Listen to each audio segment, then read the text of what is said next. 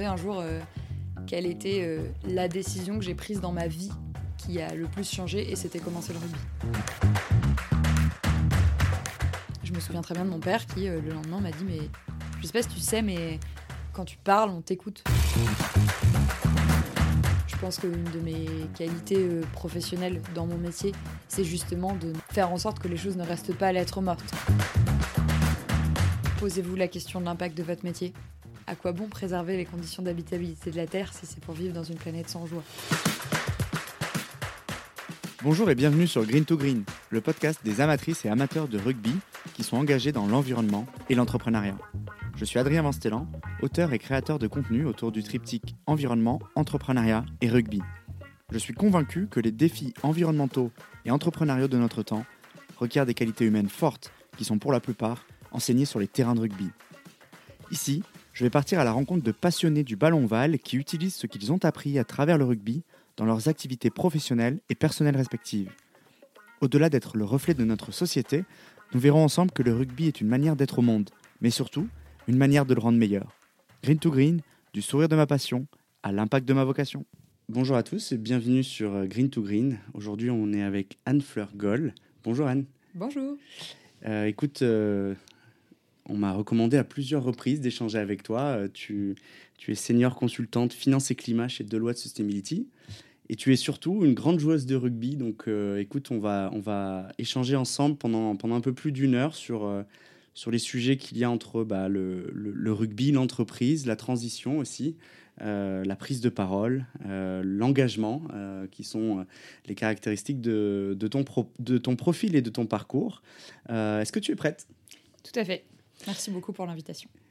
Avec plaisir, Anne-Fleur. Euh, écoute, on va commencer par euh, cette passion qu'on a en commun, euh, euh, qu'est le rugby. Euh, J'aimerais bien comprendre comment tu es tombé dedans. Bah, c'est assez facile. En arrivant en, en école, c'était un des clubs de sport de, de mon, de mon université où j'avais la sensation que c'était à ce groupe-là de filles que j'appartenais. quoi. Euh, tout le monde avait l'air super cool et j'ai commencé le premier entraînement. Ça m'a plu tout de suite. Euh, je me suis découverte euh, dans ce sport-là et du coup j'ai continué en universitaire. J'ai commencé en 2016 et au milieu de l'universitaire, en 2019, euh, j'ai commencé en club. Et du coup, je joue toujours en club aujourd'hui, en Fédéral 1, au club de Bron, à côté de Lyon. Qu'est-ce que le, rugby a de, différent ou de particulier pour toi? Pourquoi avoir choisi ce sport? Et puis, bah, tu disais que tu t'identifiais au groupe de, filles que tu avais rencontrées à l'université. Bah, Qu'est-ce que ces filles avaient de différentes des autres? Franchement, je pense beaucoup de- d'engagement et une espèce de d'énergie euh, hyper communicative et hyper honnête. Euh, C'était pas dans euh, les jeux de se regarder les unes les autres. Enfin, c'est pas une question de comparaison avec les autres, mais c'est plutôt voilà, une, énergie, un engagement qui est mis là-dedans à 100%. Je pense qu'en en période universitaire, on a beaucoup de temps et d'énergie à, allouer à ce genre de truc et c'est génial de, le cultiver. J'avais de la chance d'être dans un cadre où euh, il y avait justement, c'était beaucoup encouragé euh, le fait qu'on soit actif dans euh, toutes les assos sportives. On était banalisé, on n'avait pas cours à ce moment-là. On pouvait le vivre à 100%. On avait trois entraînements par semaine par des super coachs. Et je me souviens d'ailleurs, ma première Coupe de France, donc Coupe de France des écoles de commerce, euh, un mois avant, euh, nos coachs, qui on avait vraiment un cadre où c'était hyper sérieux, quoi. Euh, et ce que j'ai trouvé génial, c'est qu'il y a, en en reparlant avec le recul, il y a des gens qui disaient, mais ouais, vous vous preniez vachement au sérieux, comme si c'était un reproche. En fait, moi, je me disais, bah ouais, c'est la seule occasion de ma vie que je vais avoir de vivre un truc vraiment sérieusement. Ouais, j'ai arrêté de boire en première année d'école pendant cinq semaines parce que j'avais envie d'être à fond pour la Coupe de France. Et derrière, j'ai été sélectionnée dans l'équipe et on l'a gagnée. Et c'était incroyable. Et j'ai jamais revécu des émotions comme ça euh, euh, depuis parce qu'après, il y a la vie, quoi. Après, euh, même le club, c'est incroyable, mais c'est pas le même engagement, c'est pas le même investissement. Donc c'est ça qui m'a fait tomber dedans et où franchement, et même sur le jeu, j'ai vraiment découvert euh, plein de caractéristiques de ce sport-là que je connaissais très peu. J'ai une famille qui est très sportive, mais pas du tout particulièrement rugby. J'ai grandi à Lille, donc c'est pas le terreau le plus propice. Euh, et qui me correspondait vachement.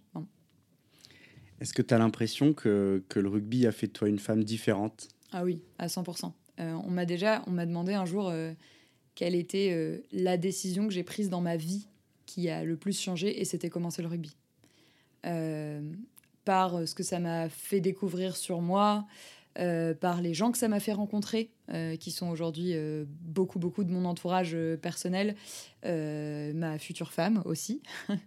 Et donc oui, oui, c'est sûr que ça a changé ma vie, ça a changé ma vision de moi-même mes heures au quotidien, parce qu'aujourd'hui je m'entraîne trois fois par semaine, euh, j'y passe mes week-ends, enfin c'est hyper structurant. Et, euh, et, je pense ma manière d'être, ouais.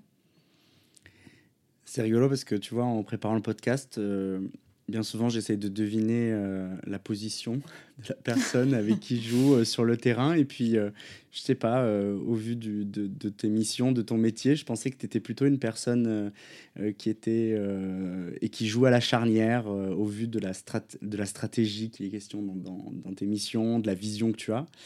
Et en fait, c'est pas ton poste. tu, es, tu es plutôt une deuxième ligne. Et tu vois, les deuxièmes lignes, généralement, c'est quand même des personnes qui font les tâches de l'ombre, sur lesquelles repose toute une équipe, notamment sur des phases de jeu un peu spécifiques, comme la mêlée, les rucks ou la touche. Qu'est-ce que ce poste dit de toi et, quel genre de deuxième ligne tu es euh, sur le terrain et en dehors? Tu pensais que j'étais charnière parce que tu m'avais pas vu en vrai. non, mais bah, au départ, je suis, ce poste, on va pas se mentir, parce que je fais 1m76 et que je suis plutôt plus musclée que la moyenne des femmes. Euh, mais euh, mais il y a du vrai dans ce que tu dis. oui, le côté tâche de l'ombre, bah, je suis consultante, on va en reparler, mais c'est sûr qu'il y a un gros parallèle. J'aime bien faire sans forcément euh, attirer la lumière. Euh, je pense que évidemment que c'est la charnière qui fait de la stratégie, mais pas que. Et c'est aussi important d'avoir des relais de leadership un peu partout sur le terrain. Donc euh, je considère pas que mon poste est un frein à avoir du leadership et à penser un peu stratégie. Et aussi j'aime bien avoir euh, cet endroit de ma vie justement qui contraste un peu avec le reste et où j'ai pas trop besoin de penser. Euh, moi, euh, mais vraiment mes premières années de rugby, je me souvenais jamais de mes matchs quoi. Mais c'est pas à cause des commotions, hein. c'était plutôt juste parce que le niveau d'engagement physique était tel que la notion de lucidité n'était qu'un mot quoi. Moi, je savais pas ce que ça voulait dire. quand les filles débriefaient du match après, je me souvenais jamais des actions parce que j'étais juste tellement la tête dedans et Justement, ça c'est rigolo parce que c'est un truc que j'ai découvert en jouant. C'est-à-dire que c'est pas quelque chose que je faisais consciemment. Euh, j'ai découvert que mon type de jeu, c'était euh, juste m'investir à tellement un milliard de pourcents dans, physiquement dans ce que j'étais en train de faire que je me souvenais même plus de ce qui s'était passé. Et donc ça, je pense que c'est hyper propre. Enfin, ça veut bien dire que je suis une vraie deuxième ligne, quoi, et pas une charnière ratée. Euh, et après, oui, ça va aussi avec son lot. Enfin, plus je découvre... L'universitaire féminin, c'est du 7 sur demi-terrain c'est important parce que c'est aussi un poste où on est, enfin, un type de rugby où on est plus responsabilisé collectivement. Euh, il y a beaucoup moins de distinction de poste par rapport au 15. Et euh, du coup, avoir appris dans du 7 sur demi-terrain, ça veut quand même dire qu'on on apprend à jouer un peu de tout. Euh, et ensuite, de découvrir le 15, j'apprends à découvrir la richesse du poste de deuxième ligne. Effectivement, le côté tâche de l'ombre, le côté faire le taf. Et quand même aussi les spécificités du leadership. Euh, aujourd'hui, je suis plutôt capitaine de touche euh, et j'aime bien euh, ces petits moments de stratégie où quand on prend la touche, il faut décider qu'est-ce qu'on fait, quel combi, à combien. et ça, ça continue, ça, ça, me plaît quand même. Mais, mais ouais, j'aime beaucoup ce poste et aujourd'hui, quand je regarde des matchs, c'est celui-là que je regarde, c'est sûr. Et tu vois, moi, quand je regarde les deuxièmes lignes, souvent, ils sont jugés sur la complémentarité euh, des profils qu'on a avec, euh, avec l'autre deuxième ligne avec laquelle on forme un attelage. Est-ce que... Euh, bah, quel est ton attelage à toi? Est-ce que tu vois, il y a, y a des forces et des faiblesses que tu, que tu compenses, que tu apportes dans cet attelage et qu'est-ce qui en fait la force? Alors, je ne sais pas si on en a parlé avant le podcast, mais donc ma future femme, c'est ma co-deuxième ligne. Donc euh, en termes de complémentarité de l'attelage, donc moi je suis plutôt 4 et elle, elle est plutôt 5. Et donc on s'est rencontrés au rugby et on a ensuite déménagé à Lyon ensemble et ça fait trois équipes de rugby qu'on fait ensemble et donc on est co-deuxième ligne ensemble depuis trois équipes de rugby. Donc euh, évidemment que je ne peux prendre ta question que sous cet angle-là, mais je vais on n'est pas là pour parler de mon couple, mais euh, moi je suis plutôt une deuxième ligne assez enfin la deuxième ligne donc mobile enfin la numéro 4 quoi donc plus mobile euh, plus explosive. J'ai pas mal joué troisième ligne aussi euh, je peux faire un peu les deux. Donc euh, voilà et je saute en touche. Et donc ma future femme est plutôt la deuxième ligne de type solide qui maintient le, le cap et voilà, donc je pense que c'est ce type de complémentarité. Je peux pas trop le prendre sous un autre angle. Non, non, mais tu as raison. Et puis tu vois, Donc toi, il se trouve que c'est ta future femme, et moi, je joue avec mon petit frère. Ah, et tu vois, le, le, fait de jouer avec quelqu'un comme ça, dont on est très très proche, au-delà de, de, de, ses amis, je trouve que ça, ça mène à se dépasser davantage. Est-ce que toi, tu as l'impression que tu, tu donnes encore plus de toi-même quand tu la vois en difficulté, quand tu dois être au soutien, ou, ou finalement pas tant que ça? Pas tant que ça. Je pense que la particularité, c'est que moi, c'était ma coéquipière avant d'être ma copine. Euh, contrairement à ton frère qui était ouais, déjà mon frère, avant. Euh, et du coup, justement, on a appris à jouer ensemble. Je le vois beaucoup plus sous le dans le fait qu'on se connaît beaucoup dans le rugby, mais plus parce que du coup, on s'est suivi dans plusieurs équipes et ce serait la même chose avec quelqu'un avec qui je m'entends très bien. Euh, après, c'est sûr que ça facilite beaucoup notre vie de couple parce que du coup, on, le, temps passé au rugby n'est pas du temps passé hors du couple, au contraire, c'est quelque chose qu'on partage. Donc ça, pour le coup, c'est hyper riche.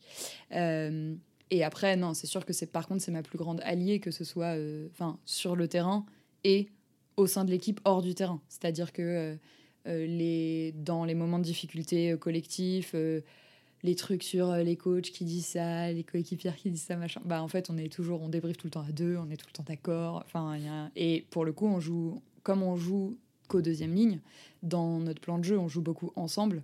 Et ça, c'est ouf. Enfin, ça, vraiment, euh, les, petits relais, euh, les petites passes en plus, euh, où en fait, on marque parce qu'il il y a l'une qui a fait la passe décisive à l'autre et tout. Ça, c'est incroyable. Tout à l'heure, tu parlais d'équilibre de, vie et du fait que, bah, que le rugby était pour toi un sas de décompression de ce que j'ai compris, tu y es trois fois par semaine quand même. comment, tu, comment tu fais pour pouvoir continuer à pratiquer ce sport à ce niveau-là euh, et, puis, euh, et puis pour t'assurer que, que tu t'y épanouisses toujours euh, ouais, effectivement, cesse de décompression, c'est vrai. moi, je le vois vraiment comme quelque chose d'assez nécessaire. bah, j'ai fait du rugby pendant les années Covid et même après, j'ai eu une année de rugby où, par un contexte de coach et tout, c'était un endroit où il y avait beaucoup, beaucoup de pression. Et euh, je me suis rendu compte que ça m'a complètement déstabilisée. Moi, j'ai vraiment besoin de cet endroit comme étant un endroit où je pense à autre chose. Euh, j'ai des engagements environnementaux très forts, on va en parler plus, mais c'est évidemment quelque chose qui teinte l'intégralité de ma vie. Euh, mon métier, beaucoup, mes engagements militants, beaucoup, évidemment mes relations amicales, en famille, machin. Enfin, c'est un filtre que j'ai sur tous mes choix de consommatrice. Et en l'occurrence que je peux ne pas avoir au rugby. Et donc c'est quelque chose qui est extrêmement précieux pour moi et quand je ne l'ai pas, euh, je sens que voilà, c'est un bon remède anti-éco-anxiété. quoi.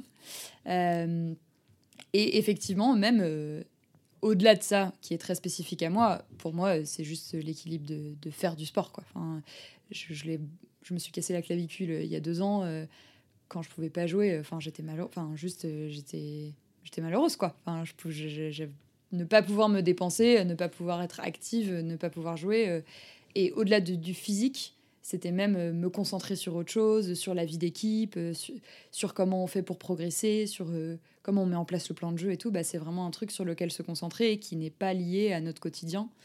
Enfin, qui du coup est une partie de mon quotidien, mais en tout cas qui est autre chose.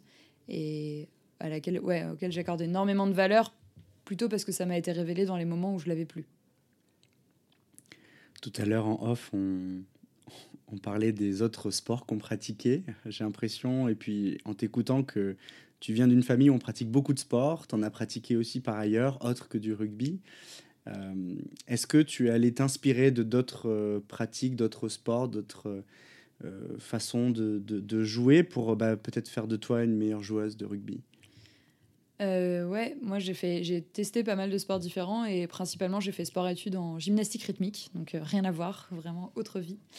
Euh, je pense que ce que ça m'a le plus apporté, la, la GR, c'est un des seuls sports qui est par essence et individuel et collectif. C'est-à-dire que c'est pas genre de l'athlé qui est un sport individuel où il y a parfois des épreuves collectives, genre des relais et tout. C'est pas non plus un sport que collectif, comme le rugby. C'est vraiment un sport où il y a les deux et, où selon les entraînements, on fait l'un ou l'autre. Et ça veut dire que selon les compètes, on est contre ou avec ses potes. Et j'étais en sport-études, donc je m'entraînais tous les après-midi. Et c'est sûr que ça crée une relation au collectif qui est hyper particulière. Enfin, où c'est sûr qu'elle m'a modelé d'une certaine manière. Donc je pense que c'est ça euh, l'aspect principal, c'est le côté... Euh, bah, en fait, oui, on est sur les postes les unes des autres. Enfin, on, arrive à être amis. Enfin, du coup, je passais ma vie avec des filles avec qui j'étais en cours et en équipe et contre en individuel, alors qu'on est des collégiennes. Donc euh, c'est quand même un, cadre euh, social qui est assez dur, assez... Euh, enfin, c'est facile de faire un déséquilibre. Et aujourd'hui, ces filles, c'est toujours mes meilleures amies de la vie. Donc c'est quelque chose qui m'a beaucoup forgé dans le rapport au collectif, je pense. et après, sur le fond du sport sur le rapport au corps, le fait d'être de savoir être en maîtrise, de savoir précisément euh, avoir conscience en fait de chacun des parties de son corps, de chacun de ses muscles, euh, de là où il est, de là où il va. Et euh, après, c'est sûr qu'il y a énormément de différences. Hein. Le, la GR, c'est un sport de juge, c'est assez particulier. Bon, le rugby, on peut débattre de si c'est un sport de juge ou pas.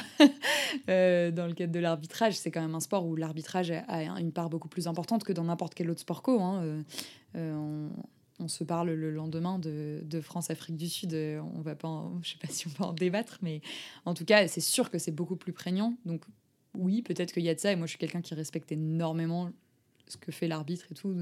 Bah, ça a sans doute rapport au fait que j'ai grandi dans un sport de juge. Donc euh, en fait, j'ai pas d'autre choix. Si je me fais saquer par les juges, bah, je peux rien faire. Donc euh, ouais, un peu de ça. Et oui, par contre, le côté engagement sportif pur dans ma famille, il est très présent mes grands-parents ont fondé des associations sportives de leur ville dans les années 80. Mes deux parents ont fait sport-études. Donc, euh, c'est quelque chose qu'ils respectent énormément. Et, ils étaient très surpris que je fasse du rugby. C'est probablement un des seuls sports qui m'ont pas fait essayer quand j'étais petite. Mais, euh, mais ouais, ils respectent. Ils ont un peu peur, mais ils respectent. Super intéressant. Il y a, il y a plein de choses sur lesquelles j'aimerais rebondir. Euh, mais, mais surtout, là, en écoutant le, le, débit de ta voix, la passion que tu mets euh, ça, m'amène une excellente transition sur le sujet de la prise de parole. Euh, tu vois, quand on va sur ton, sur ton profil LinkedIn, on voit cette vidéo de toi d'il y a quelques années qui, qui, qui prend la parole à l'occasion de la remise des diplômes euh, des étudiants d'HEC pour... bah, tu nous diras quel est le message que tu as véhiculé, quel est l'écho médiatique que ça a pu avoir pour toi, mais j'aimerais bien que tu, bah, maintenant que tu nous racontes un peu les coulisses de cette prise de parole-là. Euh, oui, tout à fait. Bah, ça a été déclenché par. donc, il y avait mon, ma cérémonie de remise de diplôme, effectivement, elle a eu lieu en juin 2022. Euh, moi, je suis diplômée 2020. Euh, on n'avait pas eu de cérémonie à cause du Covid, mais c'est un point un peu important, c'est que j'avais déjà choisi mon travail, donc de consultante en transition environnementale, et c'était aussi le cas de mes camarades de promo. Et il y a eu le discours des agros, donc qui ont fait un discours assez hyper remarqué, euh, très médiatisé, euh, qui appelait plutôt à visibiliser tous les parcours de gens qui, qui choisissaient de déserter, qui choisissaient de faire autre chose avec leurs études, très spécifiques à leur formation. et j'étais d'accord avec énormément de choses qu'ils disaient, si ce n'est l'intégralité. Et je me suis dit que c'était une plateforme énorme pour effectivement amener les étudiants à vraiment réfléchir à ce qu'ils faisaient en fait comme métier, à, comment ils utilisaient ce diplôme qu'ils avaient. Euh, et donc tout simplement, je me suis dit, bah ouais, ma, cérémonie c'est dans un mois. Nous aussi, il faut qu'on parle. Donc j'ai contacté euh, les quelques personnes engagées de ma promo euh, que je connaissais bien et l'administration d'HEC pour savoir si on pouvait parler de ça. l'administration m'a tout de suite répondu tout à fait positivement. et avec la seule condition que ça devait être en anglais, parce que toute la cérémonie était en anglais, il y a beaucoup d'étudiants internationaux, et que ça devait être un discours seul, parce qu'il y avait deux autres interventions d'étudiants qui étaient seuls, donc il n'y avait pas de raison qu'il y ait un groupe qui intervienne à ce sujet. Et donc on l'a construit comme ça. On l'a quand même euh, réfléchi aux messages principaux en groupe. C'était quelque chose d'assez important parce qu'on avait un petit groupe de 6-7 personnes qui avaient des parcours assez différents. Certains qui avaient décidé d'être entrepreneurs, d'autres qui, euh, euh, enfin, qui avaient décidé de faire autre chose. Enfin, il y avait vraiment des angles sur le sujet de la transition et de comment, en tant qu'HEC, on peut être actif là-dedans qui étaient différents. Donc c'était vraiment intéressant sur le fond qu'on voulait apporter, qui était faire réfléchir l'intégralité de notre camarade à notre responsabilité d'agir là-dedans. Euh, euh, et, après, c'est moi qui l'ai écrit toute seule, parce que c'est moi qui allais le dire. Donc euh, voilà. Et, puis voilà, quoi, je l'ai dit, et c'était cool. Et on n'avait pas du tout réfléchi à l'après. Donc j'avoue que ça, c'est tombé un peu bah, je dirais pas que c'est étonnant parce que je, comprenais la, portée symbolique de parler de ça à HEC, de dire les mots décroissance, de dire les mots responsabilité euh, euh, à HEC. Mais euh, j'avoue que je n'avais pas du tout anticipé ce qui m'a surtout touché, c'était la réaction le jour même, parce que voilà, les gens engagés de ma promo, je les connais, on est 15. et en fait, ce jour-là, il y a une standing ovation. Et il y a eu énormément de gens qui m'ont écrit après, qui m'ont parlé après pour me dire mais merci d'avoir mis des mots sur le malaise que je ressentais. Merci d'avoir dit que oui, nos formations nous forment à perpétrer un système qui détruit la planète. Donc euh, en fait, il y a un problème avec notre formation et il y a un problème avec les métiers vers lesquels elle nous pousse. Et de le dire à la cérémonie, avec l'accord de l'administration d'HEC, c'est important de le souligner euh, le, directeur de l'agro, il a quand même écrit une tribune contre euh, les élèves qui avaient dit ça, en disant mais non, ils ont totalement tort, euh, on fait plein de trucs pour l'environnement. La direction d'HEC, ils ont plutôt cherché à dire oui, il faut absolument qu'on accélère et on est preneur de ce genre d'accélérateur en fait. Et on est preneur de ce genre de coup de pression pour nous mettre devant nos responsabilités et pousser l'intégralité des acteurs, tous les profs, à, bouger dans cette direction. Donc voilà, et donc il y a eu après pas mal de retombées médiatiques de tout ça. Écoute, euh, bravo pour le courage que ça a dû te demander de, faire ça. Euh, j'aimerais bien que du coup on puisse euh, bah, en tirer peut-être les passerelles avec le monde du rugby sur bah, le fait est-ce que peut-être la pratique du rugby t'a donné confiance en toi pour assumer une telle prise de parole, dans la gestion aussi peut-être du stress que tu pouvais avoir, ressentir avant de monter sur scène ou que tu as peut-être dans les vestiaires avant d'entrer sur le terrain? Euh, est-ce que bah, le rugby, les rencontres que tu as fait aussi euh, à travers lui, euh, bah, ont fait de toi la personne, Anne Fleur, capable de parler sur scène à une remise des diplômes devant des milliers d'étudiants? Oui, sans doute. j'ai du mal à l'identifier précisément parce que du coup, j'ai commencé le rugby assez tard, enfin à 20 ans. et c'est pas précisément identifiable pour moi ce qui vient du rugby, ce qui vient de la GR, ce qui vient du théâtre, ce qui vient de la musique. Enfin, la, notion de, de track, euh, je la connais par ailleurs. Effectivement, je la ressens beaucoup au rugby. Euh, là où c'est différent, c'est qu'au rugby, c'est toujours collectif. Et ça se ressent du coup de manière très différente que seul sur scène. Euh, mais par contre, oui, sur la confiance en soi, sur le fait d'être bah, sur ses appuis, quoi. Euh, c'est sûr que c'est quelque chose qui, est très important.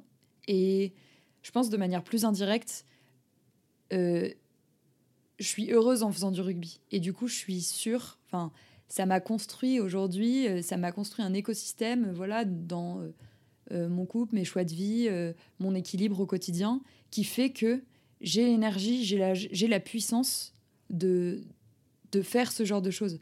En fait, c'est pas seulement que ça m'a apporté voilà euh, des, choses euh, immédiates en termes de prise de parole, en termes de leadership et tout. C'est plutôt, euh, bah, ça me permet d'avoir une base solide sur laquelle ensuite ça me libère en fait de, la puissance de l'énergie pour me dire en fait je peux faire n'importe quoi.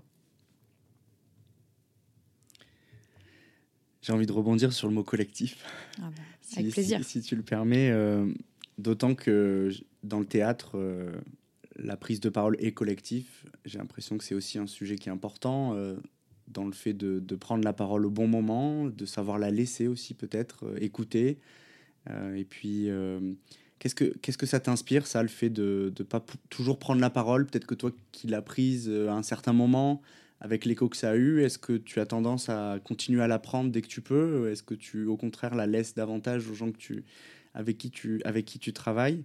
Et puis, bah, qu'est-ce que ça représente aussi pour toi le fait d'écouter? J'ai l'impression que c'est quelque chose qui est très lié au fait de parler. Donc, euh, qu'est-ce que ça t'inspire euh, ça? Bah, naturellement, moi, je suis plutôt quelqu'un de très bavard, comme l'illustre ce podcast, euh, et qui, voilà, n'a pas de frein à prendre la parole. Enfin, je suis pas timide. c'est quelque chose qui me vient très naturellement de parler, d'interagir en groupe. voilà, tout simplement, euh, si on est dans le cliché, euh, voilà, dans un collectif, euh, oui, j'ai du leadership, je, prends la parole, je, suis présente, quoi. et le, discours m'a fait me rendre compte que je savais prendre la parole dans des, face à des grands publics. Parler devant 5000 personnes, je ne l'avais pas fait avant. C'était l'occasion de m'en rendre compte. Je me souviens très bien de mon père qui, le lendemain, m'a dit Mais je ne sais pas si tu sais, mais quand tu parles, on t'écoute. ce qui était assez dingue et euh, enfin c'est et, je savais pas quoi et donc c'était un truc de euh, ah ok bah j'ai cette nouvelle arme à ma disposition euh, qu'est-ce que j'en fais? Parce que c'est une chose d'être bavarde avec ses potes c'est autre chose de de savoir qu'on peut le faire. Donc c'est pour ça que depuis, je continue mes activités militantes. C'est une manière pour moi d'utiliser cette arme-là au service de, de, préserver les conditions d'habitabilité de la Terre. Mais effectivement, on parlait plutôt de, de l'équilibre et, du fait que le rugby était un peu un sas de décompression. J'essaye de pas trop le faire au rugby.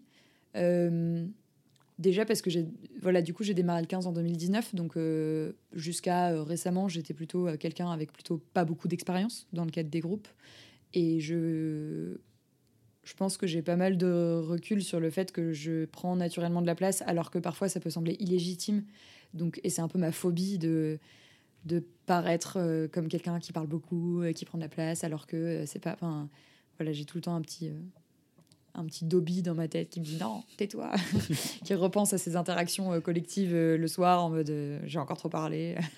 Donc non, au rugby, j'essaye plutôt de laisser les autres parler. Après, là, je suis à un moment où bah, de plus en plus j'ai confiance en ce que je fais parce que je suis plus dans la découverte.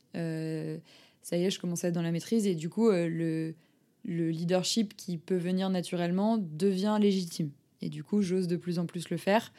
Mais euh, du coup, ça se fait dans un cadre qui n'a rien à voir avec le militantisme, avec la prise de parole que j'ai pu faire. Euh, justement, mais c'est ça qui est intéressant. C'est j'apprends, en, je mûris euh, sur le sujet de la maîtrise de la parole et de savoir effectivement quand la prendre, quand ne pas la prendre. Beaucoup dans le cadre du rugby, énormément. Dans le cadre de, en fait, le coach, bah oui, du coup, bah, il parle pas. Enfin, bien sûr que moi, dans mes activités pro, euh, euh, dans mes activités militantes, bah, je sais prendre la parole et tout. Et ce que dit le coach, bah, peut-être que je vais me dire non, mais il dit n'importe quoi là. Mais en fait, je vais absolument pas lui dire euh, excuse-moi, mais là tu dis n'importe quoi. Enfin, parce que d'un point de vue collectif, ça n'aurait aucun sens et ce serait absolument pas bienvenu. même vis-à-vis de l'arbitre, au rugby, on se tait. et ça, je sais très bien le faire. Enfin, pour le coup, je vais jamais parler à l'arbitre. voilà, donc il y a un. Voilà, c'est un endroit où je gagne beaucoup en maturité là-dessus. J'aimerais bien euh, avoir ton avis sur euh, ce qu'est une bonne communication. Tu vois, je suis en train de lire un bouquin de Dan Carter qui s'appelle L'art de vaincre, on en parlait tout à l'heure. Euh, en gros, lui, il met en avant le fait que toute communication, pour être efficace, doit être précise, claire et directe. il faut faire en sorte que la communication soit toujours claire afin qu'il ne subsiste jamais de doute sur le sens de vos paroles. Veillez à ce qu'elle soit précise, avec juste l'essentiel pour la personne qui reçoit le message, et enfin, veiller à ce qu'elle soit directe euh, et que l'information soit transmise aux bonnes personnes au bon moment. C'est la citation de Glenn Carter qui sort du livre. Euh, qu'est-ce que ça t'inspire, ça? Est-ce qu'il faut garder en tête le fait d'être euh, précis, concis, clair, direct quand on commence à parler? Ou il faut peut-être suivre davantage son intuition? Comment tu comment tu t'y prends là-dessus? Alors, je suis tout à fait d'accord, notamment sur la clarté il y a tellement de situations euh, dans la vie, mais même euh, si on restreint au rugby, euh, où il y a des quiproquos nuls à cause de on comprend pas le même mot de la même manière, etc. Donc je suis tout à fait d'accord avec ça et justement en étant au contact ma capitaine par exemple elle est incroyable là-dessus vraiment elle, sait dire les bons mots exactement ce qu'il faut se taire quand il faut etc et j'apprends beaucoup juste en l'écoutant et en voyant comment elle exerce ce leadership et cette communication. Euh, cela dit, je trouve que ça m'étonne pas de Dan Carter parce que je pense que c'était quelqu'un de très euh, chirurgical dans son rapport au rugby. Puis c'est un 10. Euh, je trouve. Et tu as dit précis, concis et autre chose. Et j'ai eu vraiment un écho énorme. J'avais une prof dont le, le slogan de vie était précis, concis, élégant c'est très drôle parce qu'elle nous vraiment, elle nous rappelait, mais elle nous rabâchait tout le temps. Euh, voilà, pour faire des, bonnes contractions de texte, pour bien rédiger, il faut être précis, concis et élégant. Et du coup, je trouve que dans ce que dit Dan Carter, il manque l'élégance. Euh, ramener au rugby, c'est, je trouve que dans ce qu'il, dans en tout cas la citation que tu viens de dire, ça enlève euh, toute la charge émotionnelle qui est incroyable dans la communication au rugby. Et les discours de vestiaire, les trucs comme ça, les trucs qui mettent les poils, mais ça, c'est tellement l'âme du rugby, c'est tellement l'âme de la communication au rugby. Bien sûr que pas tout le temps, parce que sinon on meurt. En universitaire, j'avais, j'ai eu une capitaine absolument incroyable, que toujours une de mes meilleures amies, qui, qui arrivait mais à nous haranguer de manière incroyable et, et ça sortait de nous. Et ça, j'en reviens au fait que je me souvenais jamais de mes matchs. Hein. C'est aussi grâce à ça ou à cause de ça. Et je trouve qu'il y a évidemment énormément de maturité et de beauté dans le fait de, savoir être lucide. Et quand on communique sur un terrain, bien sûr qu'il faut communiquer que les infos essentielles. Ça sert à rien de voilà. Mais il y a quand même des très belles choses dans dans les discours qui, qui voilà qui mettent de l'émotion et qui mettent des, des enfin franchement notre sport on le fait aussi parce que il nous, il nous amène des émotions incroyables donc euh, et ça ça passe par de la communication ça passe par l'art du discours et qui du coup au-delà de l'info qu'on souhaite communiquer qui est importante euh, amène une certaine euh, je sais pas une certaine poésie un certain art de, de juste l'art oratoire quoi l'art oratoire du vestiaire il est incroyable il y a sûrement beaucoup de choses à dire sur l'art oratoire du vestiaire. C'est ces mots qui sont prononcés euh, à quelques minutes de rentrer sur le terrain. Euh, moi, il y a, un mot sur lequel j'aimerais rebondir. Tu disais que ton ancienne professeure, elle rabâchait. Et rabâcher, moi, ça me fait penser que, euh, et là, on fera peut-être le lien avec le fait que tu es militante, ou tu te décris comme telle. Est-ce qu'il est, est-ce qu'on a besoin, est-ce qu'il faut, est-ce qu'il faudrait euh, rabâcher, marteler euh, le message ou les messages que toi tu véhicules pour qu'ils soient assimilés par euh, les personnes auxquelles tu t'adresses Est-ce que ça en fait son efficacité ou non? Qu'est-ce que qu'est-ce que t'en dis de ça? On est dans un podcast qui fait des parallèles avec le rugby, donc je vais continuer. Bosser des combis, faut bosser des combis quoi. Bah ouais, faut se les rabâcher tout le temps, tout le temps, tout le temps, et c'est ça qui crée les automatismes. Euh, après, euh, est-ce que vraiment ça s'applique, euh, la métaphore s'applique directement au, au, message? Oui, un peu. Bien sûr qu'il faut avoir entendu les choses plusieurs fois, mais il faut surtout les avoir intégrées. Après, voilà, pour continuer la métaphore un peu, un peu tiré par les cheveux avec euh, en fait une fois qu'on a répété les combis au bout d'un moment si ça fait 10 entraînements euh, faut peut-être faire autre chose. Faut peut-être bosser du 2 contre 1 faut peut-être bosser tout ça autrement. Et du coup il y a une richesse je trouve à communiquer différemment euh, le cœur des messages. C'est pour ça que plus il y a de gens qui vont interpeller sur le sujet plus il y a de gens qui vont proposer des approches différentes aussi euh, plus on a de chances que ça vienne taper aux bonnes portes dans la tête des gens, quoi, et que, ça vienne à un moment donné déclencher des vraies actions. Euh, on parlait des types de discours. Je trouve ça hyper intéressant. Moi, du coup, dans le cadre du militantisme et dans le cadre de mon métier de conseil, c'est deux types de discours qui sont très différents. Euh, mais c'est sûr que dans le cadre du métier de conseil, on a un discours qui est très bah, précis et concis. Quoi. On fait de l'analyse, on est Dan Carter, quoi. On, va faire l'empreinte carbone, en tirer euh, les plus grosses poches, voir où sont les leviers de décarbonation, euh, l'exprimer en scénario, machin. Enfin, c'est des choses qui sont très analytiques, très précises, euh, potentiellement quantitatives, etc. et parfois, on se rend compte que c'est pas suffisant et qu'on se retrouve face à des gens que ça vient pas vraiment toucher et qui du coup ne sont pas amenés vers l'action. Et donc là, il y a une manière peut-être de communiquer l'exact même message à la fin qui est il faut faire telle stratégie et tout.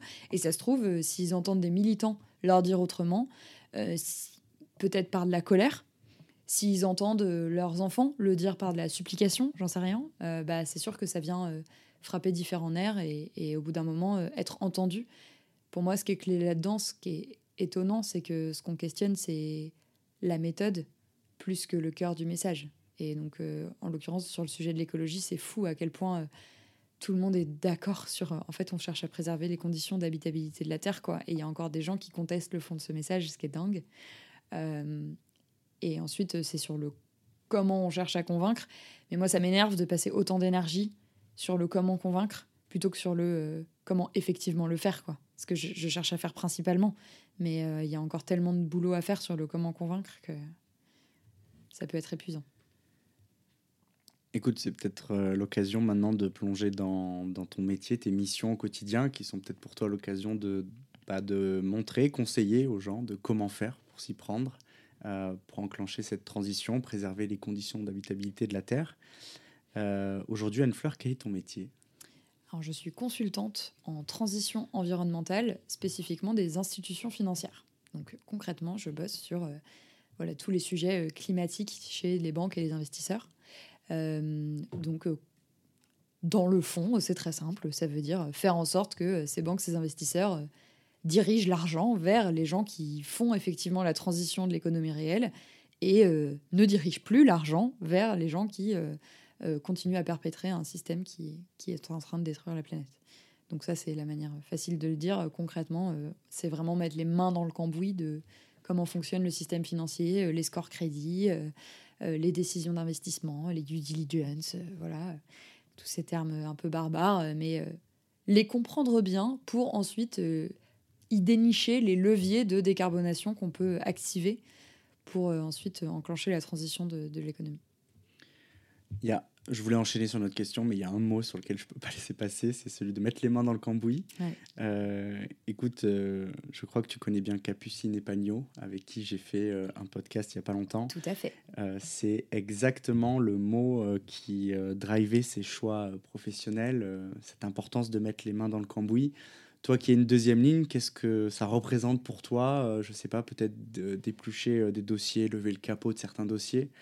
Est-ce que tu vois pas non plus une ressemblance avec, euh, ton, poste? Un peu. Euh, on a beaucoup parlé du discours. Euh, au, sens large, aussi de mon discours, mais voilà. pour moi, c'est important de ne pas en rester là. et j'aime beaucoup la complémentarité de mes activités, justement.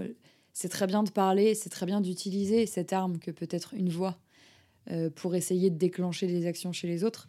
Mais je, ne suis pas du tout prête aujourd'hui à ne faire que ça, justement parce que euh, ça reste superficiel et ça reste ne rien faire. Euh, et oui, du coup, je trouve ça hyper important de, de, de, de, mettre les mains dans le cambouis, de creuser le fond des choses et, d'activer ça. je pense qu'une de mes qualités professionnelles dans mon métier, c'est justement de ne faire en sorte que les choses ne restent pas à l'être morte. Et à chaque fois qu'on donne une intention d'eux, dire Ok, on a dit qu'on allait faire ça, maintenant comment on va le faire? Concrètement Qui est-ce qu'il faut contacter pour l'activer? Qui est-ce qui a la main sur telle base de données? Comment est-ce qu'on va enfin, vraiment essayer de rendre tout ça, euh, le mot est un peu faible, mais opérationnel, tout simplement. C'est de dire que bah, tu as fait une trajectoire de décarbonation, ok, très bien. Maintenant, ça veut dire quoi avoir ça? Comment est-ce que tu baisses ton empreinte carbone sur tel ou tel portefeuille? Concrètement, bah, ça veut dire s'engager directement avec ces entreprises, avoir des conversations. Euh, les gens qui te disent oui, mais si on n'est pas actionnaire majoritaire, euh, on peut pas. Bah, en fait, à la fin, les âgés, à part des très grosses boîtes, c'est quand même des gens autour d'une table. Qu'est-ce qui t'empêche d'à ce moment-là poser la question? Bah, Pas grand-chose.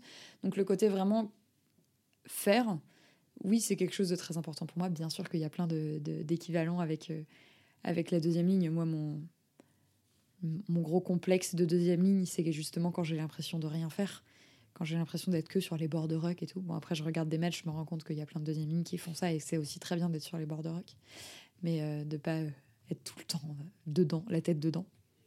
Mais, mais oui, du coup, c'est un gros parallèle et disons que c'est plutôt quelque chose que je cherche à cultiver parce que je sens bien que mon naturel m'amène vers le parler et j'ai pas du tout envie d'être quelqu'un qui fait que parler. Écoute, ça, ça m'amène moi du coup vers une autre question euh, qui est euh, euh, cette volonté peut-être de ne pas être celle qui prend tout le temps la parole, d'enclencher le mouvement. Et, ça fait écho à ce que tu disais du poste de deuxième tout à l'heure, hein, qui était rarement dans la lumière. Est-ce que le métier de conseiller ne donne pas finalement les armes pour les entreprises que tu conseilles de, de, prendre la parole sur certains sujets, d'enclencher des, des actions peut-être qu'ils n'auraient pas enclenchées euh, tout seuls. Est-ce que euh, on n'a pas besoin d'être conseillé en fait sur ces sujets-là? Pourquoi on vient vous voir? Euh, Alors on vient nous voir parce que c'est un sujet sur lequel tout le monde veut aujourd'hui faire des choses, mais personne ne sait le faire. du coup, ben, nous, comme on le fait, c'est notre métier de le faire, ben, on sait le faire un tout petit peu plus que les autres. C'est le sujet de la transition du climat, spécifiquement dans le secteur financier, ça bouge très très vite. Il y a des nouvelles méthodologies tous les six mois, il y a des nouvelles réglementations, il y a plein de nouvelles choses. Nous, on est au contact de ce monde-là, donc on, on a plus l'expertise. Est-ce qu'on a besoin? Non, pas toujours. Euh, je ne dis pas du tout que le conseil est quelque chose de toujours nécessaire. Euh, si nos clients pouvaient le faire un peu plus eux-mêmes, euh, parfois, je suis sûre que qu'ils en tireraient aussi du bénéfice. Ils viennent surtout par manque de temps, par manque de compétences. c'est ça, je pense que toute la formation, la transformation des formations que sont en train d'opérer euh, les grandes écoles, les universités, va permettre de, régler un peu ce problème, je pense. Enfin, j'espère, en tout cas. euh, et, voilà, je pense que ça. Écoute, moi, il y a deux termes sur lesquels j'ai envie de rebondir. C'est le manque de temps, de compétences. Et tout à l'heure, en en discutant, euh, j'avais l'impression que le staff de l'équipe de France, même si euh, on est au lendemain de cette défaite, euh, a un bilan plutôt positif sur les quatre dernières années, où on a vu l'équipe de France redevenir sur le, sur le haut de la scène. j'ai l'impression qu'en coulisses, ça s'active pas mal et que Fabien Galtier a réussi à structurer toute une équipe, des conseillers notamment, sur des secteurs un peu particuliers, peut-être de la data, euh, la préparation mentale.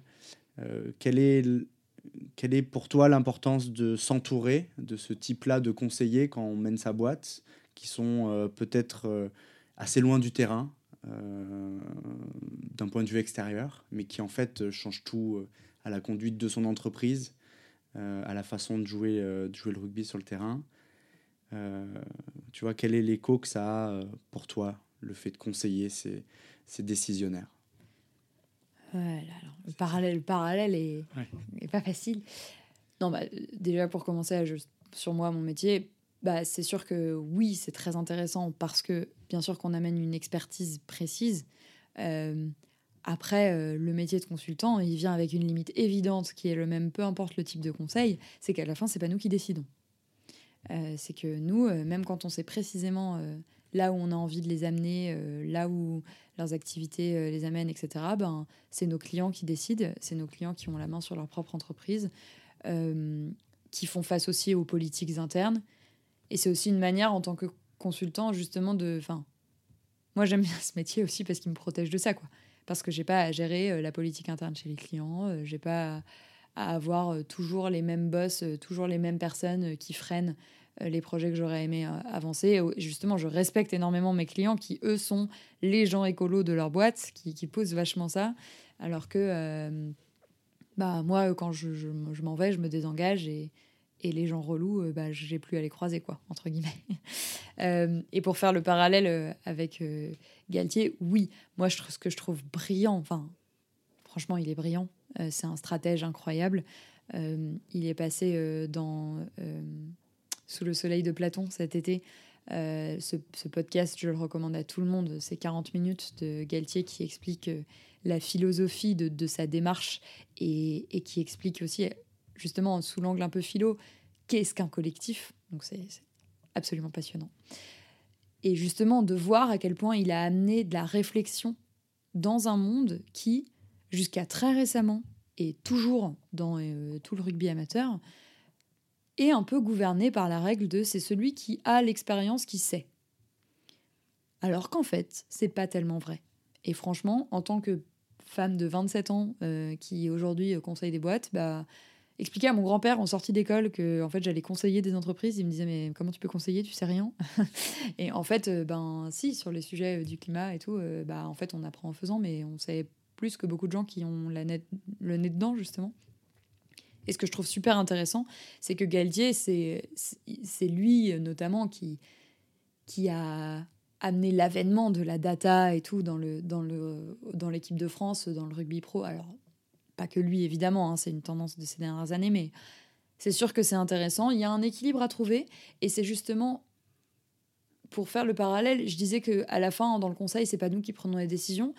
C'est pas quelque chose qui est mauvais faudrait pas tomber dans un monde où toutes les décisions d'entreprise sont prises par les consultants. Pas du tout, parce que justement, ils ont leur sujet en tête, pas les autres. C'est important. Euh, et de la même manière, faudrait pas tomber dans un rugby où les data analystes prendraient toutes les décisions parce que ça marche pas. Euh, parce qu'il y a plein d'autres paramètres. Parce que, euh, et c'est là où Galtier, il est brillant, je trouve. C'est qu'il a aussi créé un collectif. J'ai quelqu'un que je connais très bien qui est en équipe de France et qui explique justement ça que il y a une importance qui est mise sur créer le collectif, créer le groupe, parce que on est dans un sport où on se donne 30% fois plus quand on est pote avec les personnes à côté. Et ça, c'est vrai au niveau pro aussi. Et, j'ai croisé des gens dans le rugby qui l'avaient pas compris. Et c'est hyper triste, qui pensent que juste en mettant les meilleures individualités, mettant les meufs avec les meilleurs stats sur le terrain, tu crées la meilleure équipe. C'est pas vrai. Et ça, c'est un truc où, d'un point de vue data, est-ce qu'on le monitore aujourd'hui? Bah, Pas vraiment. Tu vas pas monitorer le degré de sympathie que tu as pour ton, la personne d'à côté. Mais, euh, mais ouais, du coup, c'est assez intéressant, je trouve. Ce qui est en train de se passer dans le rugby à ce niveau-là, euh, arriver à trouver un équilibre entre les deux. Il y, a, plein de choses sur, sur lesquelles rebondir. Moi, j'aimerais bien qu'on rentre un peu sur le sujet de la, de la finance, qui est un sujet sur lequel toi, tu conseilles beaucoup d'entreprises. J'ai l'impression que ce, ce secteur-là euh, avance au gré un peu des, de l'avancée des réglementations. Euh, on en parlait un petit peu tout à l'heure, euh, ce sujet de la règle. effectivement, on est au lendemain de, de, ce quart de finale, mais la règle, elle a un, elle a un rôle très important dans le rugby. L'arbitre qui l'interprète, l'applique aussi, a un rôle important. Bah, du coup, ça m'amène la question de, de comprendre bah, quelles sont les, les, réglementations qui sont interprétées, appliquées en dehors sur le secteur de la finance et qui sont celles qui offrent le plus peut-être d'opportunités pour les acteurs qui évoluent sur ce terrain-là ou qui les contraignent le plus.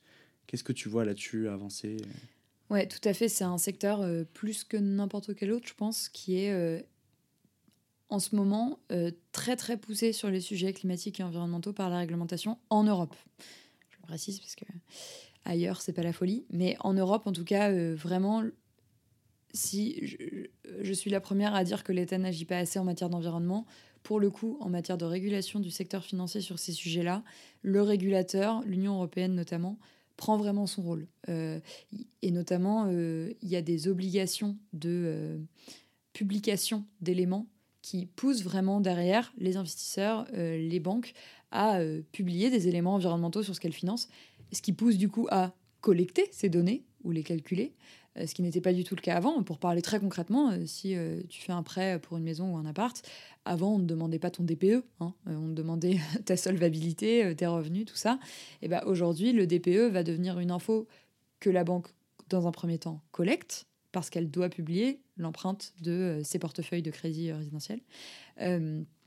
et du coup, ça va pousser les acteurs derrière à euh, prendre des engagements. Donc ça, il y a d'autres leviers que la réglementation. Hein. Euh, il y a plein d'initiatives dans le secteur en ce moment. Euh, il y a évidemment la pression globale de la société civile dans cette direction, etc. Mais donc à prendre des engagements là-dessus et à dire, bah, maintenant que j'ai collecté mes DPE, comment je peux faire pour réduire mon empreinte carbone sur mon portefeuille de crédit résidentiel? Bah, Ça veut peut-être dire mettre des meilleurs taux aux euh, maisons, aux appartes qui ont des bons DPE, conditionnés à de la rénovation, les prêts euh, sur les moins bons, etc. Donc je prends un exemple assez concret pour que ça parte à tout le monde, mais c'est sûr que les réglementations du secteur financier ne font pas la une de l'actu. ça, ça intéresse pas vraiment beaucoup de gens et c'est bien normal. Mais euh, oui, ça pousse le secteur. On est sur un secteur où le niveau réglementaire n'est pas du tout le plancher au contraire, c'est plutôt quelque chose où tout le monde essaye d'un peu de courir après en ce moment parce qu'il y a beaucoup de choses qui se passent. C'est une très bonne nouvelle. Et c'est intéressant pour prendre un, dernier petit exemple. Euh, il y a la loi énergie-climat qui est passée en France en 2021, par exemple, elle oblige les acteurs financiers à publier leur empreinte biodiversité. Euh, donc ça, euh, tous les acteurs, ils ont un peu réagi en disant, c'est-à-dire, comment on calcule notre impact biodiversité, qu'est-ce que c'est que ça? Et en gros, l'esprit de la loi, c'est de dire, eh ben, eh ben, à vous de nous dire. On vous prescrit pas de méthodologie, c'est à vous de les inventer les premières années, ça va être le bordel complet, c'est-à-dire qu'il va y avoir plein de méthodologies différentes, ça va être incomparable. Il y en a qui vont nous dire euh, pourquoi ils n'ont pas réussi à le calculer, euh, les ordres de grandeur, ça va pas être les mêmes, les métriques, ça va pas être les mêmes, voilà. Mais vous allez investir sur le faire parce que vous êtes obligé, et au fur et à mesure des années, il va y avoir des choses qui vont évoluer. Ça, c'était les, premiers reporting là-dessus, c'était en 2021. Euh, il y a eu la COP biodiversité la COP 15 l'année dernière.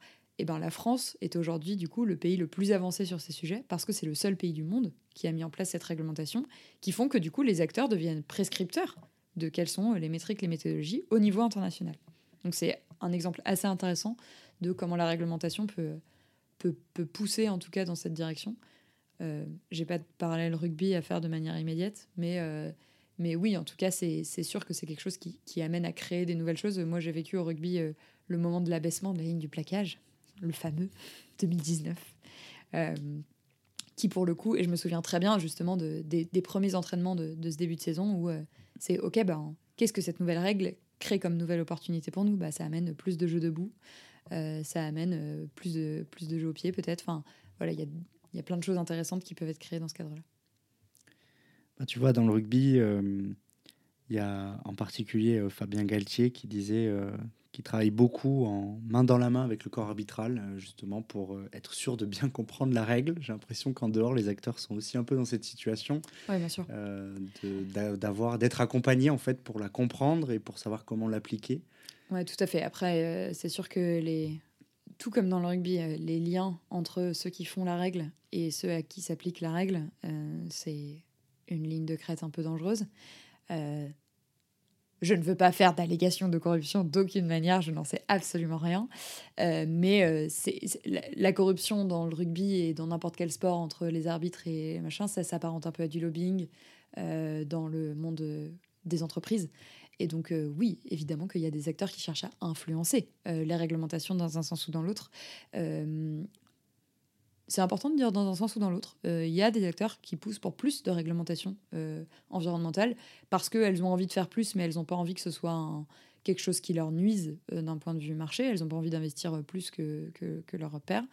Il y a aussi évidemment plein d'acteurs qui poussent contre les réglementations de ce type-là. et c'est bien dommage. Mais en tout cas, c'est oui, c'est vrai que le parallèle fonctionne. Il y a un autre sujet euh, que j'aimerais aborder avec toi, c'était la notion de limite planétaire, qui est du coup aussi euh, intrinsèque à tout ce, que tu, tout ce que tu fais, tout ce que tu conseilles. Euh, si on continue ce parallèle, c'est un peu l'objet du podcast, mais tu vois, sur le terrain, les limites sont assez claires, elles sont définies. on sait très bien que si on les dépasse, c'est la fin du jeu, ou alors c'est un autre jeu, une touche, un essai, un renvoi d'un but. Euh, mais en revanche, on a un peu moins de certitude sur ce qui se passe une fois qu'on franchit les limites euh, planétaires, une fois qu'on dépasse ces plus 1 ou 2 degrés, une fois qu'on euh, que les limites d'acidification d'océan, de, de, de, la biodiversité et toutes les autres limites sont dépassées. Est-ce qu'on joue pas un jeu dangereux à, à, à pas s'arrêter avant en fait? Qu'est-ce que tu penses de, de ça? Quelles sont les limites planétaires, peut-être pour commencer, tu vois, comment toi tu les appréhendes, et puis, et puis euh, quelle est cette notion de, de l'inconnu, tu vois, qu'il y a derrière? Hmm. euh, Les limites planétaires, moi, je les vois comme un, un vraiment une, une représentation euh, visuelle et mentale de ce qu'on est en train de vivre. Donc, quand je parlais des conditions d'habitabilité de la Terre, c'est très important. Le, le climat n'en est, n'est qu'une des limites planétaires. Et le terme de ligne planétaire, il a été inventé, il a été euh, vraiment euh, visuellement développé, toujours dans un objectif de sensibilisation et dans un objectif de, de, quantification aussi de, de ce qu'on est en train de vivre. Euh, je sais pas si je ferais ce parallèle, je comprends que c'est le même mot, donc ça l'amène.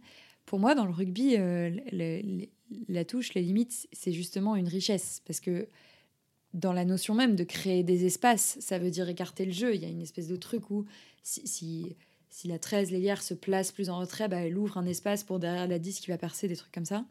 Euh, et ça, c'est justement parce qu'on sait dans quel cadre on joue, on sait comment, quand est-ce qu'on veut euh, euh, resserrer le jeu, quand est-ce qu'on veut écarter. c'est littéralement les mots techniques. alors que dans le cadre des limites planétaires, enfin, il y a un côté très, on va dans une seule direction qui est les dépasser. On ne peut pas du tout flirter avec la ligne, pour reprendre une expression de commentateur de rugby. Il euh, y, a vraiment un truc où euh, le fait de repiquer intérieur, ça n'existe pas. quoi. Euh, on ne sait pas le faire. on ne le fait pas. Il n'y a pas du tout de notion de, se rapprocher, de s'éloigner. c'est quelque chose où pour l'instant, on va seulement dans les dépasser. Donc j'y vois quelque chose de malheureusement pour l'instant très linéaire et qu'il ne faut que ralentir. Enfin, plus comme des rails de train, quoi, que comme qui foncent dans un mur que comme euh, des, des bordures qu'on, avec lesquelles on devrait jouer et qui représenteraient littéralement un terrain de jeu. En fait, voilà, si, si je mets le doigt sur ce qui me gêne, c'est que le, rugby, euh, c'est un terrain où il faut en exploiter la totalité. Ça représente un terrain de jeu qu'il faut exploiter au maximum, dans un sens, dans l'autre, etc. tout en restant en dehors des limites, mais en étant le plus proche possible de ces limites-là. C'est évidemment absolument pas l'objectif avec les limites planétaires. Euh, l'idée, c'est au contraire d'en être le plus loin et d'être sur le petit espace possible. Super intéressant, merci pour ce, de t'être prêté au jeu de ce parallèle-là. Euh, j'ai l'impression que dans, dans, la stratégie climat des boîtes aussi que tu accompagnes, il y a une notion de, trajectoire, de temps long. et de l'importance de se mettre en mouvement ou du moins d'essayer. Hein. J'ai l'impression qu'on tâtonne aussi beaucoup là-dessus. Qu'est-ce que ça t'inspire de ce passage à l'action qui t'est cher à toi à quel point, à quel point il est important? Est-ce que tu le vois à l'œuvre d'ores et déjà, même s'il va pas forcément suffisamment vite? Je pense que ça arrive. Euh, les, trajectoires, c'est les trajectoires de décarbonation, effectivement, assez long terme, 2030, 2050, c'est quelque chose de relativement récent. D'accord, on aurait pu bouger tous beaucoup plus vite, on, le répète suffisamment, mais euh, voilà, les cadres qui, permettent, les cadres scientifiques, les, scénarios de projection scientifique qui permettent de les faire, euh, voilà, ils n'existent pas depuis plus de dix ans, quoi. en tout cas, pas à l'échelle d'entreprises, de banques et tout ça. Donc il y a eu un temps de se fixer des objectifs. Aujourd'hui, j'espère, je vois de plus en plus que oui, le temps est à OK, maintenant comment on les suit? Et surtout, il y a de plus en plus d'acteurs qui malheureusement se rendent compte que même en activant plein de leviers, bah, ils n'arriveront pas à les suivre.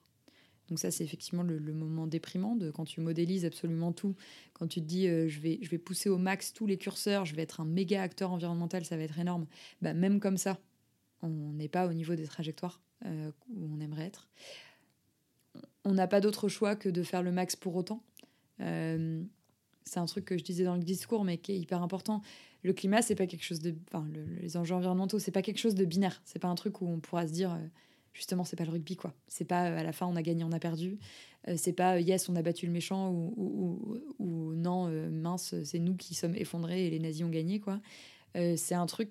Mais du coup, c'est nul, parce qu'il n'y a pas d'échéance finale, quoi. C'est littéralement juste faire en sorte que ce soit le moins pire possible. Et c'est tout. Donc, il n'y a pas de d'incentive, euh, pardonnez l'anglicisme, mais hyper clair, euh, hyper défini dans le temps. On a tendance à... Enfin, il y a beaucoup d'acteurs qui ont fixé 2050 comme étant euh, cette, échéance-là, le net zéro, machin. mais ça, c'est qu'une vue de l'esprit, quoi. C'est qu'une manière de le, formaliser. Mais en fait, c'est pas vrai. Donc, tout ce qu'on peut faire, c'est effectivement faire le max. Et il y a beaucoup de gens encore hein, qui se reposent exclusivement sur ces effets d'annonce, euh, sur cette idée de trajectoire et tout. Et euh, quand tu posais la question, euh, m'est venu le parallèle de la flèche du temps de Fabien Galtier, dont l'échéance était malheureusement la Coupe du Monde et, donc ça a échoué. c'est un peu triste, mais c'est comme ça. Et ce que j'ai trouvé génial avec cette trajectoire-là, qui effectivement est un très beau parallèle avec les trajectoires de mon métier à moi, c'est qu'elle était échelonnée d'énormément d'échéances ce qu'il explique dans ce fameux podcast dont je parlais tout à l'heure, euh, c'est qu'il avait vraiment mappé les 35 matchs internationaux qu'il avait entre le moment de sa prise de fonction et la finale de la Coupe du Monde. C'est-à-dire qu'il les avait. Et du coup, il a vraiment vu les joueurs qu'il avait à un instant T, les joueurs qu'il allait avoir, laissant de la place pour les joueurs, donc laissant de la place à de la mobilité, à des choses qui se passent, aux résultats de ces matchs, justement, à chaque fois, mais en les ayant à chaque fois stratégiquement projetés à long terme. Et donc, sur ces quatre ans, il y avait une vision très claire de année 1, année 2, année 3, tournoi destination, tournée d'été, tournée d'automne, etc. Et donc vraiment une idée très claire de qu'est-ce qu'on veut avoir accompli à chacune de ces échéances dont énormément d'acteurs dans le monde financier et dans n'importe quelle euh, euh, entreprise devraient s'inspirer. Euh, on parle beaucoup de la planification écologique aujourd'hui à l'échelle de l'État, c'est exactement la même chose. Fabien Galtier l'a fait dans le rugby beaucoup mieux qu'on le fait dans la planification écologique à l'échelle de l'État. Euh, et ce qui freine beaucoup d'acteurs là-dedans, là, c'est le manque de données. Sauf qu'en fait, aujourd'hui, euh, le manque de données et le manque d'estimation fiable, et ils disent oui, mais bon, en même temps, on va pas savoir, quoi. Euh, moi, je trouve que c'est une excuse. Je trouve que aujourd'hui, on sait très bien ce qu'il faudrait faire pour pas polluer les océans, en fait. Hein. Enfin, je veux dire, c'est pas parce qu'on n'a pas de données fiables sur à quel point est-ce que moi, entreprise X, je pollue effectivement les océans par rapport à mon voisin entreprise Y qui lui pollue de tant de moins 1 euh, de les océans que je peux pas agir pour ne pas le faire en fait. Donc je trouve que bien sûr que c'est un enjeu important pour pouvoir comparer, pour pouvoir agir efficacement, euh, mais que ça doit pas être utilisé comme discours de l'inaction. Et là aussi, parallèle avec le rugby, bah il y a plein de choses qu'on monitore pas, euh, il y a plein d'inconnus. Euh, les équipes qui évoluent. On l'a vu, le tirage au sort trois ans avant, ce qui nous a fait. Hein et ben en fait, voilà, parce qu'il y a eu des évolutions. Il y a des équipes qui ont le Pays Galles qui a plongé, alors qu'ils nous ont battus au quart de finale il y a quatre ans. L'Irlande qui a explosé. Enfin, voilà, c'est des choses qui évoluent, c'est des paramètres externes qui évoluent. Et pour autant, on est toujours capable de les prendre. Voilà, Louis Biel-Biarret. il arrive, il est là, il débarque, il est pris en compte, il est titulé à tous les matchs hein, pendant la Coupe du Monde, si je ne me trompe pas. Donc, euh, en fait, c'est un paramètre qui est pris en compte, qui est externe, et pour autant, on, le prend. quoi. Donc, pour moi, voilà, l'excuse de ne pas savoir précisément anticiper et tout, c'est bullshit. Ce sujet de la, de la, mise en action, il, m'amène aussi euh, l'enjeu de responsabilité. Tu sais, souvent, on se renvoie un peu la balle en disant que c'est à telle entreprise d'agir, euh, ou c'est à l'individu, ou c'est à l'État. Euh, qu'est-ce que à qui, à qui incombe la responsabilité de changer les choses? Est-ce que c'est pas le monde de la finance, au vu de, du poids qu'il a dans l'économie, peut-être d'agir plus qu'un autre? Est-ce que c'est qu'à lui d'agir? Quel est ton, ton avis là-dessus? Euh, Alors non, ce sera jamais qu'à lui. Euh, non, je vais dire un truc un peu provocateur exprès. c'est aux individus. Et pourquoi je dis ça? Je ne crois absolument pas en la responsabilité des individus au sens consommateur, au sens euh, je décale, machin, le truc du gouvernement là, qui essaye de faire porter justement toute la responsabilité sur des individus. Euh, c'est pas du tout ce que je veux dire, j'ai fait exprès. Euh, je dis ça parce que l'État, les entreprises, les financiers, c'est des gens. Et en fait, d'autant plus parce que j'ai fait HEC, parce que je suis au contact de ce type de gens. Euh, littéralement, je suis invitée à un événement pour célébrer, euh, dans, un mois là, pour célébrer les 50 ans de la mixité à HEC. Et oui, que 50 ans de mixité à HEC, yes. Euh, et bah, c'est un événement auquel il y a notre ministre actuel de la transition, qui n'est plus d'ailleurs ministre de la transition écologique, Anis Pannier-Ruquier, de la planification, je sais même plus, la transition énergétique, je crois. et bah elle, voilà, elle, c'est une fille qui a fait HEC, comme moi. Donc il y a un côté où oui, l'action de l'État, ce sont des gens. Et c'est très important pour moi parce que le cadre de mes activités militantes, c'est justement essayer de faire en sorte que les gens ne prennent pas leur action individuelle comme étant seulement des choix de consommateurs, des choix de citoyens, mais aussi comme des choix de professionnels. Et c'est ça qui est très important, c'est arriver à remettre en question euh, notre métier, ce qu'on fait dans le cadre de notre métier, comment est-ce qu'on pourrait le faire autrement. N'importe quel métier doit se transformer dans le cadre de la transition euh, environnementale. Et donc se poser objectif, vraiment frontalement face à son métier et se demander comment est-ce que je dois le transformer. Et, et, et franchement, aujourd'hui, les gens qui ne savent pas, c'est qu'ils n'ont pas cherché. Il y a un nombre de ressources qui existent surtout. Il y a le plan de transformation de l'économie française, de, du Shift Project. Et c'est le premier qui me vient en tête, mais je veux dire, il y a des ressources spécifiques à chaque secteur qui existent partout. Il suffit de chercher. Et que vraiment chacun se pose cette question-là peu importe son échelle. Je parlais des gens d'HEC parce que évidemment que c'est des gens qui ont énormément de pouvoir et comme le dit Spider-Man, euh, de grands pouvoirs amènent à de grandes responsabilités. C'est vraiment comme ça que se résume mon discours. Hein. Ah, vraiment, citer Spider-Man, c'est très J'ai dit, non mais je dis, je dis plein de choses dans le discours, mais le cœur du truc, c'est ça. Hein. C'est concrètement, vous avez HEC sur la tête, euh, ça amène euh, énormément de responsabilités sur comment est-ce que vous utilisez cette étiquette-là, comment vous utilisez ces portes ouvertes. Mais en fait, ça, c'est vrai pour n'importe qui. Et je le vois beaucoup chez mes clients parce que justement, c'est aussi un discours de, de, de, remettre la responsabilité sur les autres, des grands chefs qui disent oui, mais euh, mes employés n'accepteront jamais d'eux. Bah, en fait, voilà, non. Et, et montrer qu'à toutes les échelles, oui, le chef a envie, oui, les employés ont envie, et ben c'est ça qui fait à la fin qu'une entreprise se transforme, et c'est ça qui fait à la fin qu'elle propose autre chose, et c'est ça qui fait que toute la société va évoluer dans cette direction. De ton côté, euh, tu es engagé euh, professionnellement, tu l'es aussi en dehors. Euh, je crois que tu fais partie d'une association dont tu pourras nous, parler, qui est Extinction Rebellion, si je ne m'abuse.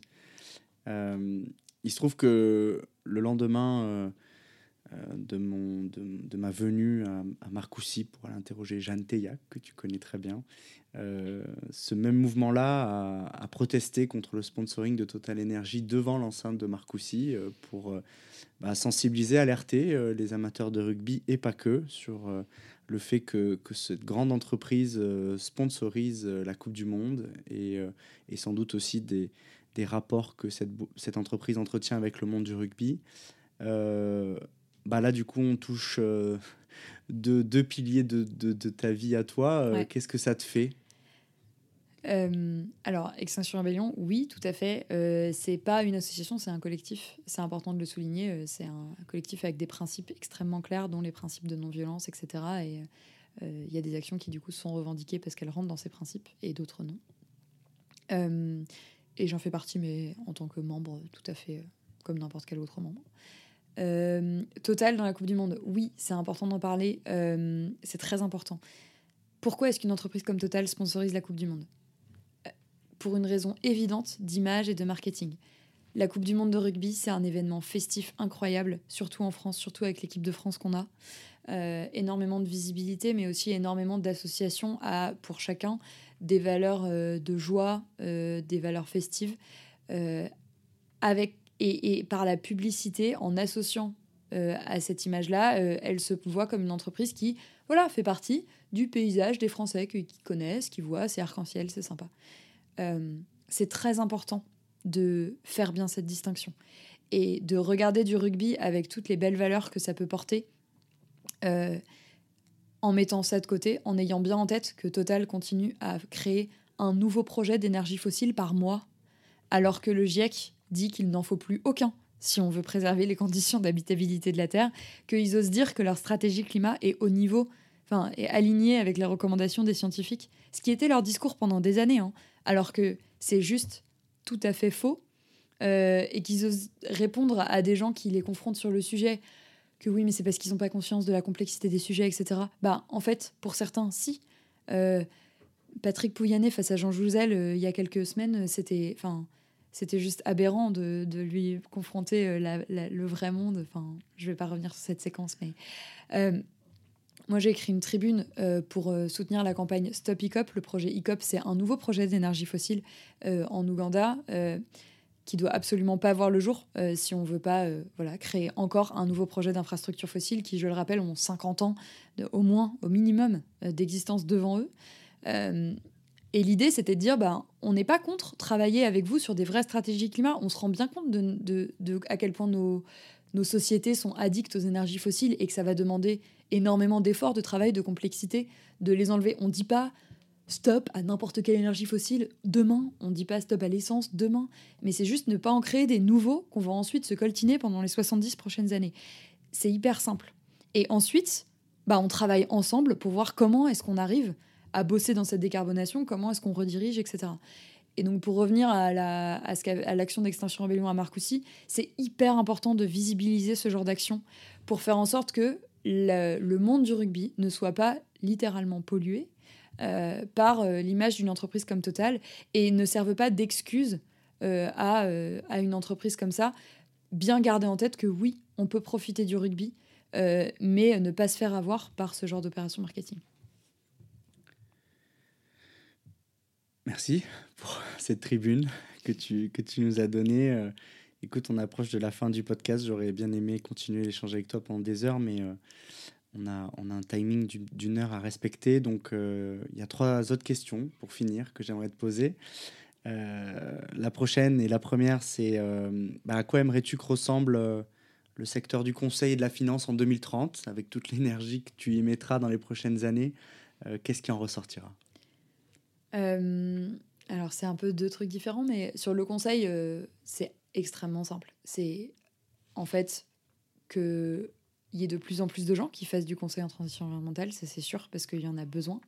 Euh, mais surtout que n'importe quel type de conseil, euh, se, que tous les gens qui font du conseil euh, dans n'importe quoi, je sais pas, l'architecture IT, la stratégie, l'opérationnel, n'importe quoi, se fassent aussi à l'aune des enjeux environnementaux. C'est-à-dire que si on recommande une architecture IT plutôt qu'une autre, il faut avoir fait un bilan carbone de ces deux architectures. Et je dis un truc hyper simple et hyper basique, mais c'est justement pour montrer à quel point ça doit infuser dans toutes les activités.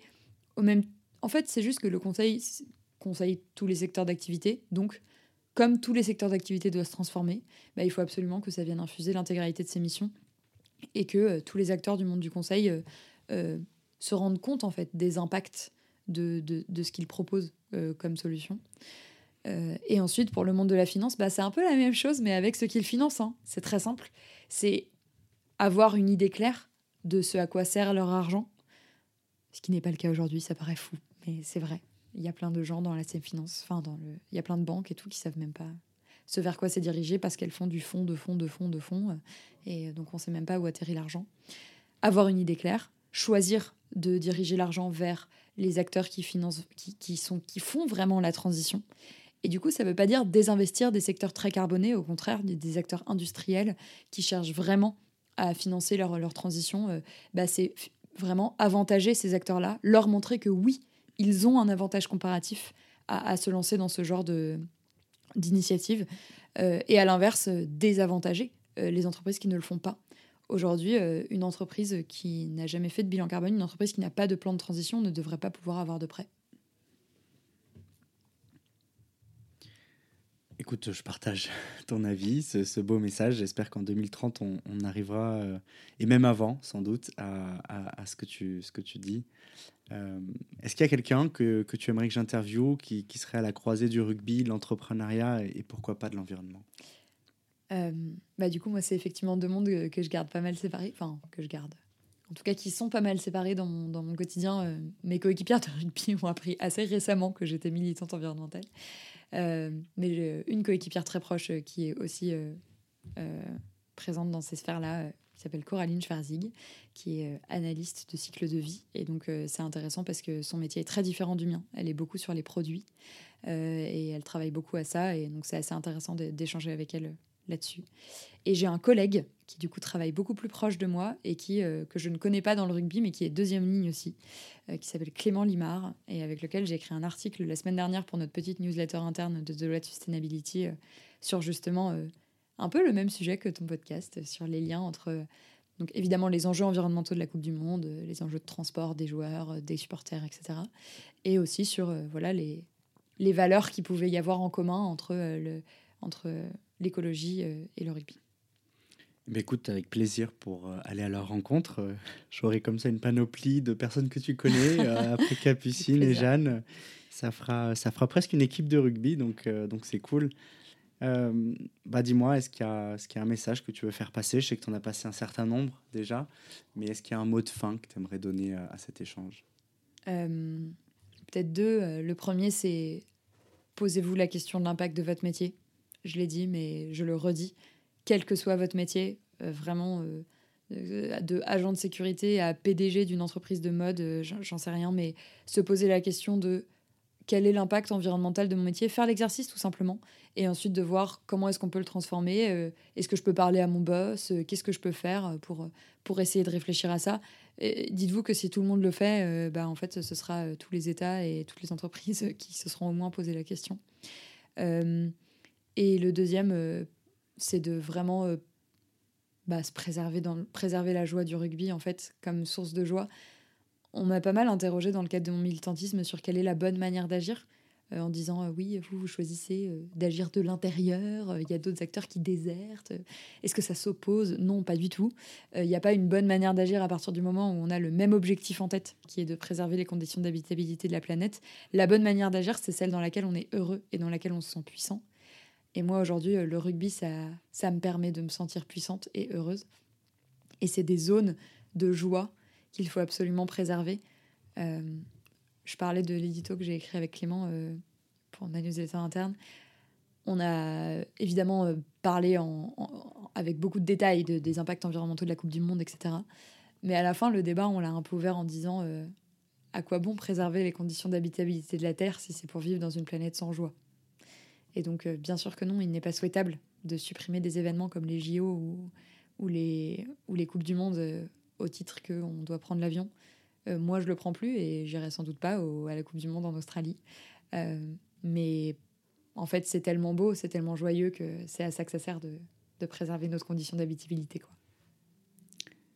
Écoute, merci pour ces deux mots de fin et pour cet échange qu'on a eu ensemble. J'espère que, que, ceux qui nous écoutent encore ont, su percevoir l'émotion et la passion que tu mettais dans, dans, dans les messages, dans, dans, cette prise de parole que tu as faite. Et puis moi, à titre perso, euh, bah écoute, euh, super rencontre. Bah, Content d'avoir pu échanger avec toi. Et, tu sais quoi, ça me rassure que tu sois à ce poste-là, euh, que tu puisses conseiller des acteurs qui ont, bah, qui ont la force et les, et les moyens d'agir. Je trouve que c'est bien aussi de, de mettre de la lumière sur ceux qui agissent dans l'ombre. Bah, merci, c'est très gentil. Merci beaucoup pour l'invitation. Euh, j'avais jamais fait le lien entre les deux et je trouve ça très intéressant comme, euh, comme type de parallèle. En tout cas, c'était très marrant de, de travailler un peu à ça. Merci beaucoup. Merci à toi, merci à tous. Au revoir.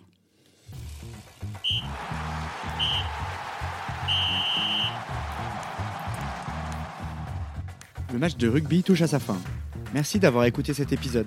J'espère que vous avez apprécié notre échange et que vous avez en votre possession de nouveaux arguments pour vous lancer dans l'entrepreneuriat et la transition écologique. Si c'est le cas, n'hésitez pas à partager l'épisode autour de vous et à donner 5 étoiles à ce podcast, à vous abonner à la newsletter de Green to Green et à me suivre sur LinkedIn. On se donne rendez-vous dimanche prochain à 15h pour continuer de partager avec vous du contenu autour de l'entrepreneuriat, l'environnement et le rugby.